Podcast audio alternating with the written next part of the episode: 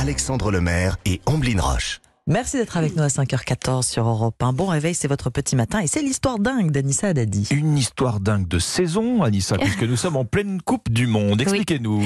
Alors, cette histoire dingue, ce matin, je l'ai trouvée dans une BD que j'ai dévorée qui s'appelle Un truc de foot. Cette BD vient en complément d'un site internet et du compte Twitter, surtout Un truc de foot. C'est le compte Twitter d'un passionné de foot, Germain Rigoni, journaliste également, qui nous permet de découvrir des anecdotes chaque jour, presque secrète, surtout inédite du monde du foot. Ce matin, nous sommes donc en 1970 au Mexique, pays organisateur de la Coupe du Monde de 70. Pendant les matchs de qualification, le Mexique joue contre la Belgique. Le Mexique bat la Belgique. 1-0, le Mexique est qualifié. Vous connaissez la passion des Sud-Américains pour le foot. C'est donc tout le Mexique qui explose de joie. Oui, tout le Mexique. Je sens qu'il y a un Mexicain qui a réagi un peu plus fort que les autres. oui, vous commencez à bien me connaître, Ombline. Euh, Pour que l'histoire de ce matin soit vraiment dingue, je voulais quand même vous raconter la réaction d'un directeur de prison de haute sécurité.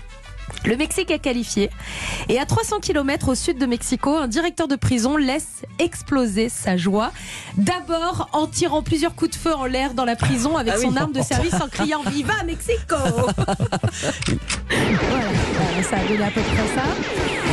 une fois que son chargeur est vide, il ne se calme pas.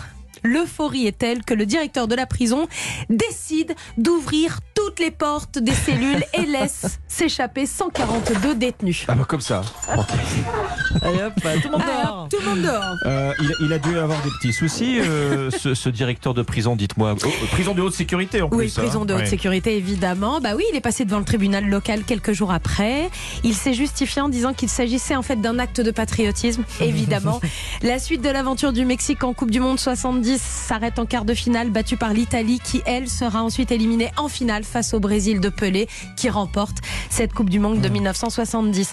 Cette anecdote, vous pouvez la retrouver en image dans cette BD, un truc de foot. Et si vous aimez ce genre d'anecdote dingue, étonnante, si vous aimez le foot, je ne peux que vous conseiller de rajouter sur votre liste du Père Noël cette BD, un truc de foot, donc de Germain Rigoni et Faro pour les dessins. Vous y retrouverez l'histoire de la Coupe du Monde de 66, qui elle a disparu, elle a été retrouvée par un chien dans un buisson. Ou alors l'histoire de Kaiser, qui est le plus grand joueur à n'avoir jamais joué.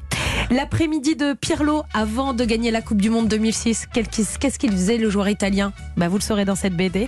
Ou encore l'anecdote de Maradona qui aurait peut-être joué avec Pablo Escobar. Ah, Bon, votre euh, très belle contribution à la haute du Père Noël. Ah Merci oui. Anissa. Foncez-y. Merci beaucoup, Anissa.